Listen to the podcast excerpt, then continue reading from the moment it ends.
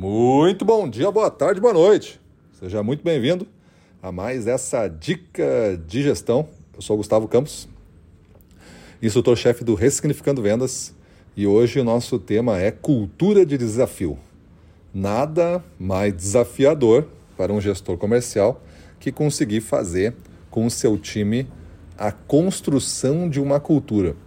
Muitas pessoas, mas é muitas mesmo, no curso é, informam através de uma pesquisa de ativação que a gente faz quando a pessoa vai entrar num curso nosso, principalmente o curso de gestão, que é o Boot Experience, né?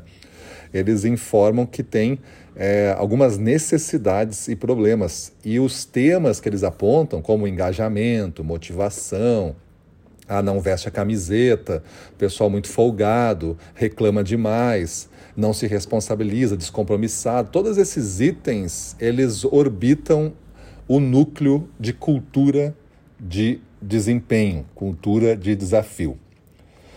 É como fica fácil você entender um futebol, né? Quando você olha um time e você é um observador de futebol, ou de vôlei, ou de basquete, ou de qualquer esporte coletivo é, que você aprecia olhar e você tem o hábito de olhar, você sente quando o time está compromissado e unido e quando ele está é, desapegado cada um por si, vamos jogar aqui para cumprir tabela. Tu sente isso, tu sente que tem problemas no vestiário, tu sente que tem problemas com o técnico, tu sente que a turma não está é, alinhada e envolvida com uma causa.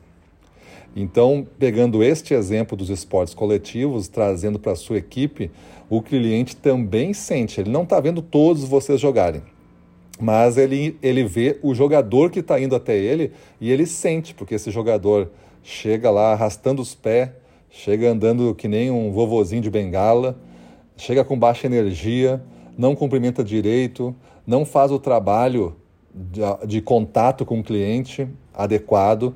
Ah, e esse, esse, trabalho você tem que definir, porque você é o gestor, ele não, ele não executa daí o trabalho que você definiu, ele não apresenta o desafio, não vende o desafio da campanha, por exemplo, para o cliente, não o motiva, não o engaja num propósito maior. Então, tudo isso a gente vai sentindo pouco a pouco, gota a gota, até que a sua sala, onde você faz a gestão, o seu QG central, e a sua sala de guerra, está totalmente inundada, gota a gota. Por que isso? Porque a performance, tanto a baixa quanto a alta, a gente constrói gota a gota. Às vezes a gente demora para reagir e quando a gente nota, já está tudo alagado. Ou seja, baixa performance instalada, cultura de desapego, cultura de descompromisso, cultura de cada um por si, cultura de vamos levando, vamos vendo o que vai dar.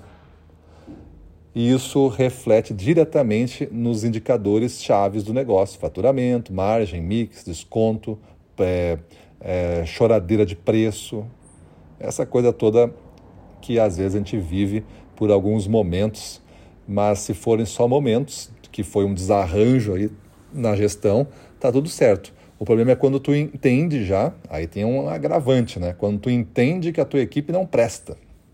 E aí tu aceita esse jogo porque todo mundo é igual. Tu começa, ah, representante, vendedor, todo mundo é igual, todo mundo tem esse comportamento. Porque olha só, troco, troco e as pessoas entram aqui e ficam no mesmo comportamento dos de antes.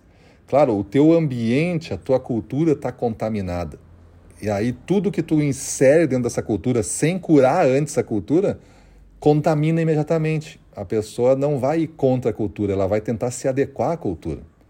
É você tentando ser o mais primitivo dos nossos códigos, é pertencer a um grupo, pertencer a uma tribo. Se você não entender isso, você vai achar que as pessoas de fora têm que entrar para dentro da tribo existente e mudar a cultura, o que não acontece. O que acontece às vezes é pessoas de fora muito resistentes e com uma boa causa conseguem influenciar alguns de dentro e todos esses juntos começam a mudar a cultura, mas ele precisa do apoio dos de dentro. Se os de dentro não quiserem mudar, ou se essa pessoa que vem de fora for um pouco mais fraca do que tu está precisando, a cultura permanece e ele se contamina e vira um igual a eles.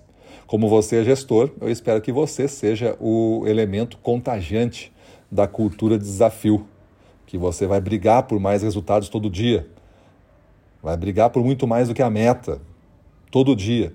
Por quê? Porque existe esse potencial e a gente vai buscar todo dia. Então, esse é o conceito do que você tem que buscar.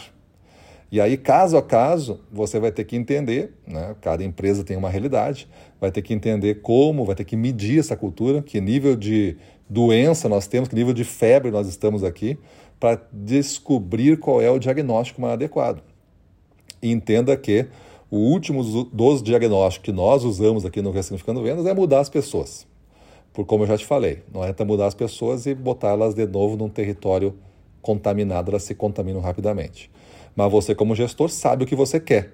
Agora você tem que começar a classificar esses problemas e atuar em um a um.